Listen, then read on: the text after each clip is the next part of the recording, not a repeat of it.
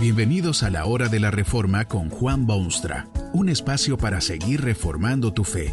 Este podcast es patrocinado por la casa editorial Poema Publicaciones, tu primera opción para libros centrados en el Evangelio, para cada rincón de la vida. Para ver los nuevos libros de este mes, visita nuestra página www.poema.co. Ahora escuchemos a Juan Boonstra con el programa de hoy. Esta conferencia se titula Decir y Hacer y está basada en las palabras bíblicas de 1 Pedro 2.5. Si no perdonó al mundo antiguo, sino que guardó a Noé, pregonero de justicia.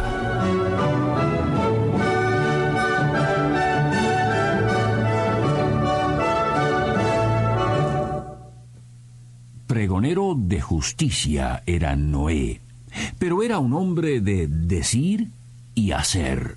Usted sabe que hay mucho predicador por este mundo que es como aquellas señales de carretera. Indican el camino, pero ellos mismos jamás lo recorren. Un predicador que dice mucho, mucho podrá beneficiar a sus contemporáneos, pero a la larga las palabras se las lleva el viento, y es sólo el predicador que dice y hace el que tiene influencia sobre su mundo. Demasiado predicador hay por allí que predica y proclama y grita y casi se desgañita diciendo cosas al oyente, cosas severamente serias, por cierto, pero que luego lo echa todo a perder porque solo dice y nunca hace. ¿De qué puede servir mucha prédica de amor si luego se odia? ¿O de qué beneficio puede ser un sermón sobre el reino de Dios para luego dejarse gobernar por el diablo? Decir las cosas puede ser difícil y poner en ridículo, pero hacerlas es infinitamente más difícil y comprometedor. Así era Noé, pregonero de justicia. Hace muchísimo tiempo que fue predicador, aunque el mundo era relativamente nuevo todavía, las cosas habían sufrido una espantosa degeneración evidente por todas partes. Era un mundo el de Noé que no difería gran cosa del actual y presente, porque también hoy en día hay decadencia moral y temores y tensión y aflicción en los cuatro rincones de la tierra. Este es el veredicto de Dios mismo sobre aquella situación. Raeré de sobre la faz de la tierra a los hombres que he creado, desde el hombre hasta la bestia, y hasta el reptil y las aves del cielo, pues me arrepiento de haberlos hecho. Este es el veredicto del mismo Creador. No se trata de un editorial en el periódico de la época, ni de la opinión de algún sociólogo radical usted puede estar plenamente seguro de que la situación imperante era un verdadero escándalo. Dios estaba pronto a destruir la obra de sus manos. Fue entonces que Dios informó a Noé de sus planes y Noé fue designado a partir de ese momento como predicador del mensaje divino. Su función era categórica anunciar al mundo decadente el inminente peligro a que estaba sometido. Dios descendería sobre el mundo con un diluvio arrasador, a menos que el mundo se arrepintiese. Dios vendría a visitar con su ira a menos que sus criaturas se volviesen a él. Y Noé predicó y siguió predicando. Tan es así que llegó a llamarse pregonero de justicia. Predicó que Dios estaba ofendido, predicó que Dios destruiría el mundo, predicó que Dios lo haría por medio de un diluvio. Ese era su mensaje al mundo. Pero Noé es predicador que dice y hace. ¿Siguió Noé cultivando sus viñedos, acumulando dinero en el banco, haciendo planes para un futuro halagador? Por cierto que no. Al mismo tiempo que predicaba la verdad de Dios, procedió a actuar según lo que decía. Convocó a su familia y juntos empezaron a construir una arca. ¿Puede usted imaginarse aquella situación? Ni una nube en el cielo, ni un mísero pronóstico de lluvia entre los meteorólogos, ni una sola indicación de precipitación, y Noé y su familia empiezan a reunir madera y más madera y brea y materiales de construcción. Sigue predicando el arrepentimiento a las multitudes de su tiempo y sigue con sus planes de construirse un arca. Empieza a clavar maderas y construir departamentos y martillo y serrucho y los hijos ayudan y las señoras colaboran y a la distancia se ven las gentes del pueblo que se reúnen para ver aquel monstruosidad y burlarse a rienda suelta y reírse con todo su vigor.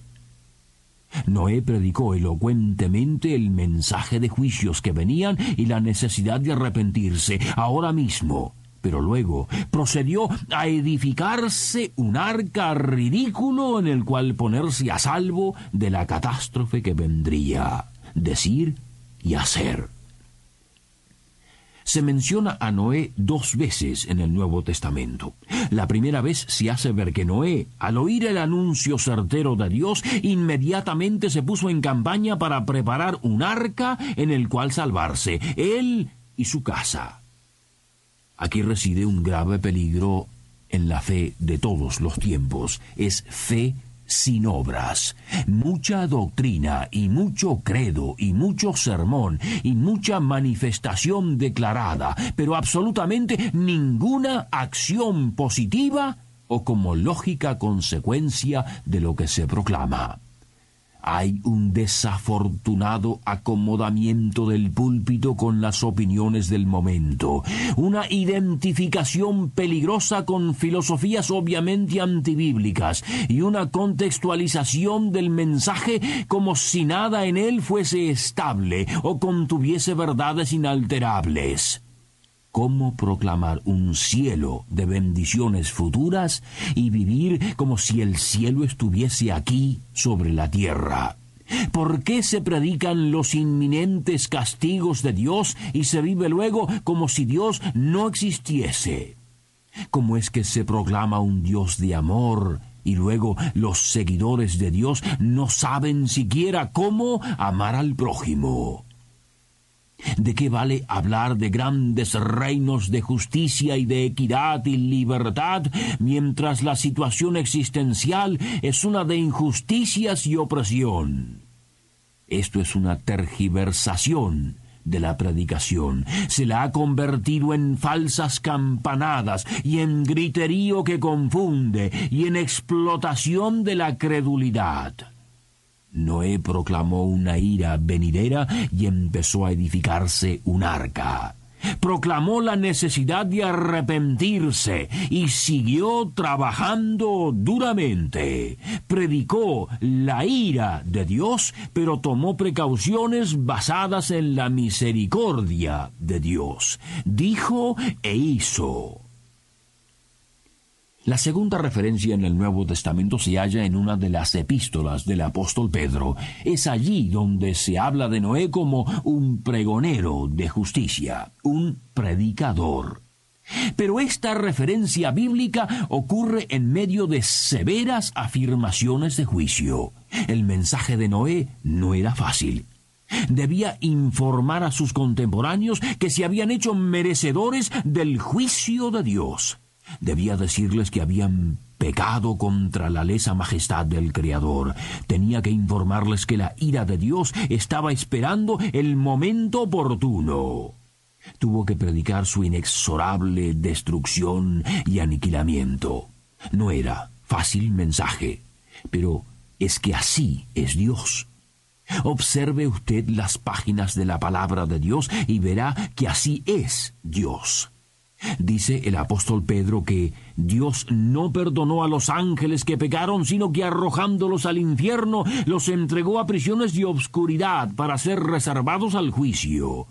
Menciona otro suceso que claramente da a entender la seriedad de Dios. Dice que Dios condenó por destrucción a las ciudades de Sodoma y Gomorra, reduciéndolas a ceniza y poniéndolas de ejemplo a los que habían de vivir impíamente. Estos sucesos de la historia claramente demuestran la justicia divina cuando su paciencia llega a sus límites. Noé lo sabía y edificó su arca. Hay otra referencia a Noé en el Nuevo Testamento. Brotó de los labios del mismo Jesucristo, el Hijo de Dios. Son palabras penetrantes, por cierto. Así se expresó el Cristo. Mas como en los días de Noé, así será la venida del Hijo del Hombre. Porque como en los días antes del diluvio estaban comiendo y bebiendo, casándose y dando en casamiento, hasta el día en que Noé entró en el arca, y no entendieron hasta que vino el diluvio y se los llevó a todos, así será también la venida del Hijo del Hombre. Había una vez un hombre bueno, el único en ese tiempo. Un día escuchó una voz. Noé, Noé, hazte una barca porque voy a inundar la tierra. Noé obedeció y la gente reía y se burlaba de cosa tan absurda. Pero Noé creía lo que Dios decía y seguía su tarea.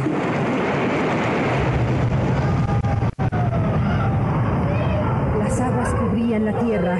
Agua, agua, agua por todas partes. Dios dice hoy, cree en el Señor Jesucristo y serás salvo tú y tu casa. Solo el que cree es salvo. Así es.